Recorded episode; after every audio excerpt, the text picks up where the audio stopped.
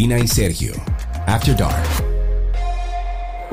Bienvenidos a Karina y Sergio After Dark. Yo soy Karina Larrauri. Y yo soy Sergio Carlo. Y en este episodio hablamos del síndrome post-COVID o COVID persistente y los síntomas relacionados a la salud mental. Todavía no existe un consejo sobre la denominación o cómo llamarle a este cuadro, ni sobre sus criterios de diagnósticos. Y esto por lo amplio de sus síntomas, Karina. Es tan grave, tan grave como que cada 8 de cada 10 sobrevivientes de COVID quedan con síntomas después de atravesar la enfermedad. Pacientes que mantienen síntomas o signos de enfermedad tres semanas y hasta seis meses después del comienzo del episodio agudo del COVID ya pueden considerarse como personas que atraviesan a lo que hoy le llamamos síndrome post-COVID. Y las cifras pueden ser más elevadas si el seguimiento se hace a pacientes que requirieron, por ejemplo, hospitalización y por tanto con más gravedad de síntomas iniciales. Los pacientes hablan de un promedio de 14 síntomas persistentes dentro de todo lo que va saliendo. Los síntomas más frecuentes son fatiga, disnea o falta de olfato, alteración de la atención, de la concentración, de la memoria, del sueño. Además abarca ansiedad y depresión. Incluso aquellas personas que previo a la pandemia estaban luchando con algún trastorno, es muy probable que empeoren,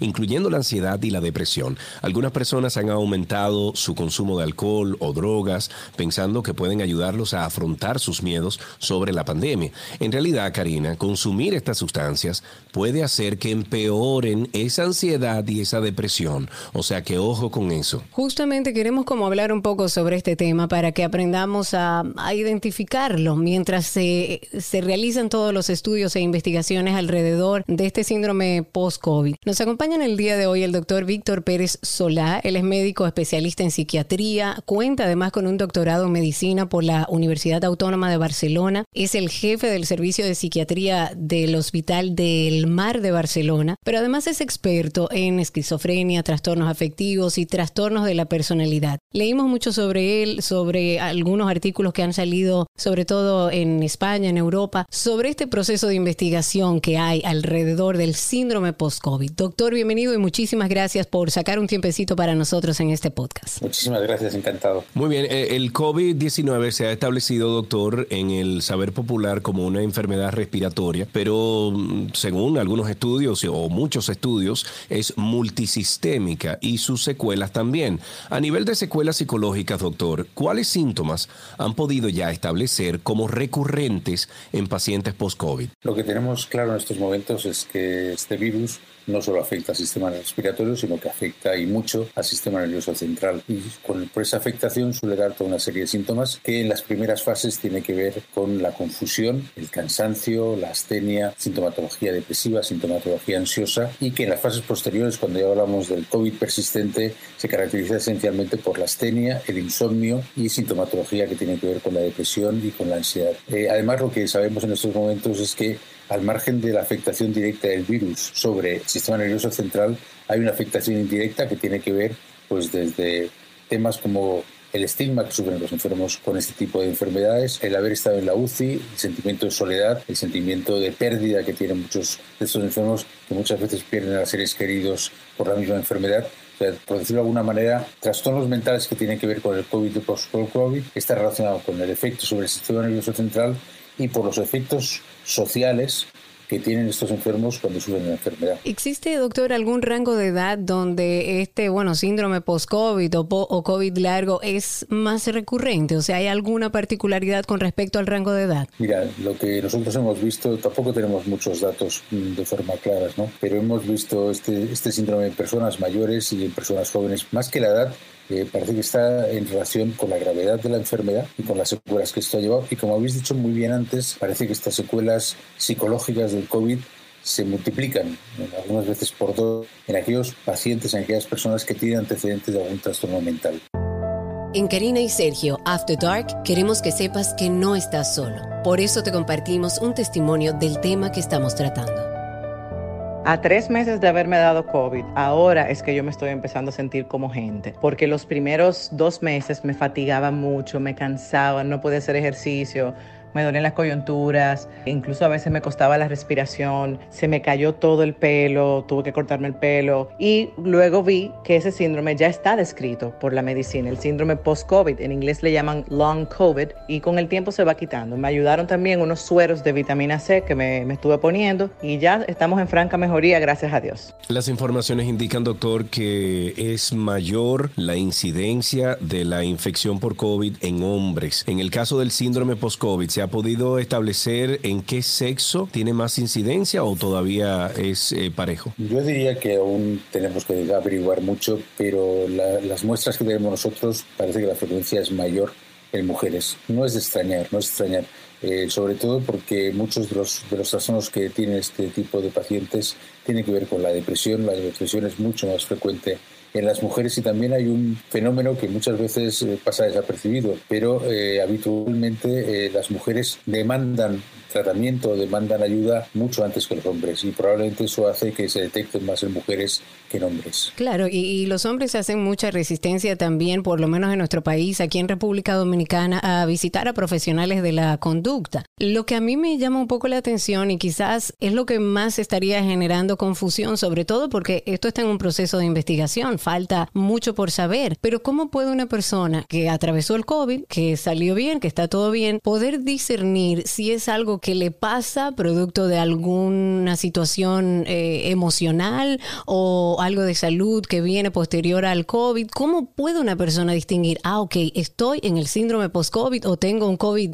extendido? ¿Cómo yo lo defino y cómo establezco que es eso cuando no tenemos toda la información hoy? Vamos, lo que hay que tener muy en cuenta es que el COVID es una enfermedad potencialmente letal, pero en muchos casos tremendamente grave y que cualquier persona por COVID o, no COVID que estuviera aislada, que estuviera en una UCI intubada durante semanas, va a tener trastornos mentales secundarios a este tipo de procesos con lo cual hay que ser muy prudentes al hablar de enfermedad mental. Eh, muchas veces son síntomas que tienen que ver con el aislamiento o con el sufrimiento que tienen por el distrés respiratorio y el distrés social que padecen. Si después de pasar un tiempo prudente que va a tener que ver con el tiempo que el enfermo está, por ejemplo, en la UCI, persisten determinados síntomas, es la hora de preguntar, preguntar a los especialistas si esto que le ocurre es normal o no es normal. La inmensa mayoría de los enfermos, que aunque muchos presentan un síndrome post-COVID, la inmensa mayoría de los enfermos mm, está teniendo una evolución muy positiva. Así que es verdad que hay enfermos que durante meses tienen problemas depresivos, insomnio, astenia y problemas cognitivos que realmente son muy difíciles. Es muy difícil hacer una vida normal con este tipo de síntomas. Pero la evolución en la mayoría de los casos es hacia ir disminuyendo poco a poco esta sintomatología. Esencialmente el consejo es que se pregunte o que se consulte con su médico, con los especialistas que le lleven cuando los enfermos pasan un tiempo prudencial, que ya he dicho que depende de lo grave que haya sido la enfermedad, pues pasado ese tiempo prudencial siguen persistiendo síntomas que causen discapacidad. Los problemas del olfato son muy patentes en los enfermos, pero la mayoría de las veces te dicen, mira, mí eso es curioso que lo tenga, pero no me molesta específico. Molestan mucho más la astenia y sobre todo los síntomas cognitivos, la, la incapacidad para concentrarse, para mantener la atención, la pérdida de memoria, es algo que los enfermos viven fatal. Y no se sabe, doctor, eh, cuánto duran estos síntomas post-COVID todavía. O sea, sé que hemos hablado de que la información es eh, precaria, pero ¿existe alguna información, algún estudio? Mm, la verdad es que cada vez aparecen más datos pero es que es muy individualizado y muy dependiente de las personas y de la gravedad de la enfermedad que han pasado. Yo no me atrevería a decir que hay unos plazos de tiempo señalados en estos momentos. Aún creo que hay que investigar un poco más para eso. En Karina y Sergio After Dark queremos que sepas que no estás solo. Por eso te compartimos un testimonio del tema que estamos tratando. Los síntomas después del COVID, en, mi caso, es que con el olfato algunos olores aún no se identifican bien, por ejemplo el del cloro. Por ejemplo, cuando enciendo un fósforo lo que siento es olor a cabello quemado. Y producto de un accidente que tuve en mi juventud, eh, perdí una movilidad en el brazo y la recuperé y con el COVID volvió y se dio como una tendonitis. Y las personas que se vacunan, doctor, luego de haber pasado por el COVID-19 y que estén presentando síntomas de lo que hoy llamamos síndrome post-COVID, al vacunarse, ¿tienen alguna mejoría? O sea, ¿incide de alguna manera la vacunación en este proceso de síndrome post-COVID? Mira, cuando hay informaciones que dicen una cosa y lo contrario, normalmente hay que ser muy prudente con ellos. Claro. Y aquí lo que es importante es que la gente que ha pasado el COVID sea consciente que la vacuna le protege, le protege de volver a contagiarse. Empieza a haber ya muchos casos, gente que ha pasado el COVID y que se vuelve a contagiar. Y la única herramienta que tenemos en estos momentos es la vacuna. Hay datos y realmente hay algunas publicaciones que dicen que la vacunación mejoraría el síndrome post-COVID. Hay otras publicaciones que dicen que puede reagudizarse el síndrome post-COVID tras la vacunación. Yo pienso que aquí hay que ser muy prudente porque lo que no podemos hacer es eh, sentenciar cosas por casos concretos. En estos momentos eh, lo que tenemos que asegurarnos es que la población eh, se vacune en todas las ocasiones que pueda vacunarse y me parece que eso es la prioridad. Esas eh, medicinas alternativas que están utilizando algunos grupos de, personas por el tipo de, mensajes que están recibiendo, eh, doctor, ¿está teniendo algún tipo de incidencia en esas personas que tienen esos eh, síntomas post-COVID ya extensos? ¿Hay alguna forma de explicarle a esa gente que a lo mejor esas medicinas no tienen absolutamente ningún tipo de incidencia en, en esos síntomas? Mira, el COVID nos ha asustado tanto y nos ha dado tantísimo miedo que desde el primer momento se montaron toda una serie de grupos de investigación en torno a posibles tratamientos o posibles fármacos que pudieran utilizarse para otra cosa y fueran protectores en el caso del COVID o que aumentara el riesgo de padecer el COVID. Por el momento esto no lo hemos encontrado y desde luego no hay ningún tratamiento alternativo que proteja del COVID. Hay datos muy esperanzadores sobre algunos de los fármacos que se utilizan para, para el SIDA, pero de momento están en estudio y no tenemos datos concluyentes. Es de altísimo riesgo igual que es de altísimo riesgo no vacunarse, es de altísimo riesgo utilizar sustancias o productos que no estén reconocidos y que no han sido ensayados. Tenemos casos paradigmáticos. Hace no muchos meses un político se le ocurrió decirle a la gente que se inyectara lejía. Oh, Dios mío. ese, eso es un ejemplo de las barbaridades, de las barbaridades que se han llegado a hacer en este tema. En Karina y Sergio After Dark queremos que sepas que no estás solo. Por eso te compartimos un testimonio del tema que estamos tratando. A mi esposa y a mí nos dio COVID el 28 de diciembre y desde ese día jamás hemos podido dormir suficiente, lo más que llegamos a esas dos horas y media. Mi esposa perdió el gusto y aún no lo ha recuperado. Ella está desesperada. Doctor, lo escuchaba decir que eh, eh, hay, digamos, que una esperanza en la recuperación con este tema del síndrome post-COVID. O sea, usted ha tenido pacientes que han podido ir mejorando, que producto de, terapias o de medicación ha ido mejorando de manera efectiva. O sea, tenemos la solución en la mano luego de que empezamos a vivir en este síndrome post-COVID. Eh, la solución no la tenemos porque no tenemos tratamiento. lo que sí sabemos es que con el tiempo muchos de estos enfermos se recuperan de estos síntomas hay enfermos en los que eso tienen que pasar meses eh, hasta que hay una recuperación eficaz y efectiva. Pero el tiempo hace que las lesiones o las consecuencias del virus eh, disminuyan y puedan hacer una vida absolutamente normal la mayoría de ellos sin, síntomas residuales. Pero hay enfermos que esto les cuesta meses. Es importante saberlo. Doctor Víctor Pérez Solá, muchísimas gracias por estar con nosotros en este episodio que entiendo que va a ayudar a mucha gente a comprender lo que está ocurriendo con sus cuerpos luego de la enfermedad del COVID-19, luego de la infección del COVID-19. Gracias por su tiempo, doctor. Muchísimas gracias, Sergio y Karina, por la entrevista y cuando queráis. Muchísimas gracias. Estuvimos conversando con el doctor Víctor Pérez Solá, quien es médico especialista en psiquiatría y cuenta con un doctorado en medicina por la Universidad Autónoma de Barcelona. En Karina y Sergio After Dark queremos que sepas que no estás solo. Por eso te compartimos un testimonio del tema que estamos tratando. Mi nombre es Jiménez, fui de lo que de lo agraciado que le dio el COVID. En una semana rebajé 15 libras, pero no obstante eso, después de la recuperación, lo que quedé fue que voy a hacer cosas. Por ejemplo, si voy a entrar a la habitación a hacer algo, cuando llego a la habitación ya se me ha olvidado, cosa que anteriormente no me daba. Pues se me olvida, pero vuelvo y me recuerdo. Pero son, estoy seguro que son síndrome post-COVID, porque anteriormente eso no me pasaba.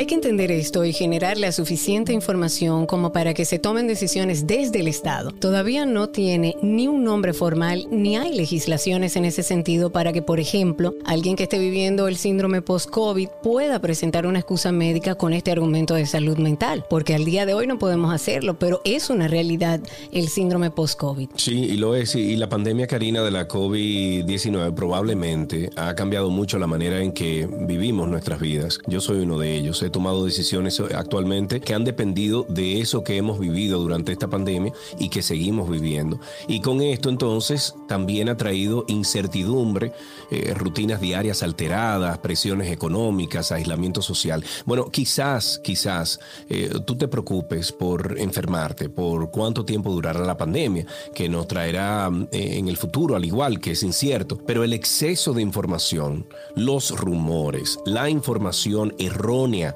pueden hacer que te sientas sin control y que no tengas claro qué hacer. En el enfrentamiento con el COVID-19, a la par del aislamiento social y otras medidas sanitarias, urge potenciar la resiliencia, el crecimiento personal, las relaciones intrafamiliares, la atención especial a los grupos vulnerables para buscar así minimizar el impacto psicosocial de toda esta epidemia en la población, pero sobre todo prestar atención a nuestra salud mental posterior a la infección y tener información como la que hemos compartido en el día de hoy para que podamos empezar a identificar esos síntomas que se han establecido como el periodo post-COVID. No se queden callados, busquen ayuda, hablen con sus familiares, con sus amigos, con gente que ustedes tengan eh, ese acercamiento, esa apertura de hablar cualquier tipo de cosas y cuéntenles por dónde están pasando ustedes, porque al final se puede resolver siempre y cuando podamos hablar abiertamente acerca de esto que nos está comiendo nuestra, nuestra psiquis, nuestra mente. Si quieres ponerte en contacto con Karina y Sergio After Dark, puedes escribirnos a infoafterdarkpodcast.gmail.com. Además, puedes seguirnos en Instagram, Karina y Sergio After Dark, Karina Larrauri y Sergio Carlo. La idea, Karina, con esto es que nuestros amigos aquí que escuchan Karina y Sergio After Dark, primero compartan este contenido, porque sabemos que hay muchas personas que se quedan calladas al momento de externar por dónde están pasando eh, o esas eh, cosas que le están quitando el sueño. O sea que por favor comparta este episodio, que sabemos que hay mucha gente eh, calladita que está pasando por un momento muy, muy malo. Nos vemos en el próximo episodio de Karina y Sergio After Dark.